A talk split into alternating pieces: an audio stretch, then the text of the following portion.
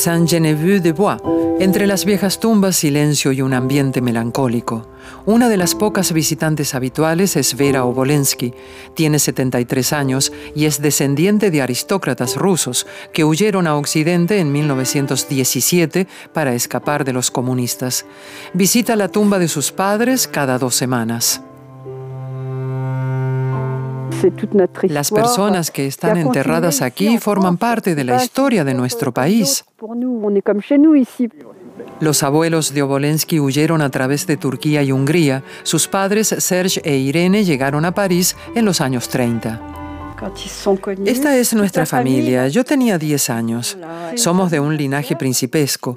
Yo pertenezco a la 34 generación. Los Obolensky existen al menos desde el siglo X. Siempre ocupamos puestos importantes en el Estado y pertenecíamos a la aristocracia. No son las únicas personalidades enterradas aquí. Jean-Pierre Lamotte es un experto en la historia del cementerio. Venga, le mostraré una tumba que quizá no conozca, la de Yusupov, que mató al influyente predicador Grigori Rasputin. Estaba casado con la sobrina del zar Nicolás II. Muchos miembros de la antigua élite rusa reposan aquí. Aquí solo yacen personalidades conocidas como el famoso cineasta Tarkovsky, militares de alto rango, pintores y escritores. Unos 150.000 rusos emigraron a Francia en aquella época.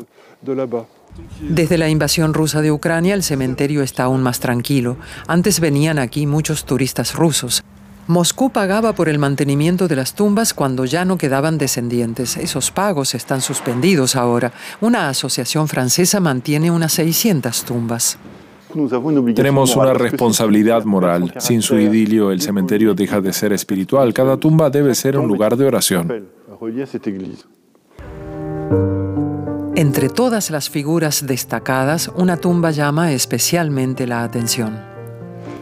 Aquí yace Nureyev. El bailarín y coreógrafo de ballet soviético Rudolf Nureyev desertó y escapó de forma espectacular a Occidente en 1961. Durante mucho tiempo vi a una anciana merodeando alrededor de su tumba. Luego descubrí que dormía aquí por la noche. Increíble. ¿Quién era ella? Probablemente un asistente de camerino. El antiguo cementerio de Saint-Geneviève-de-Bois alberga muchas historias como esta y un pasado cargado de significado.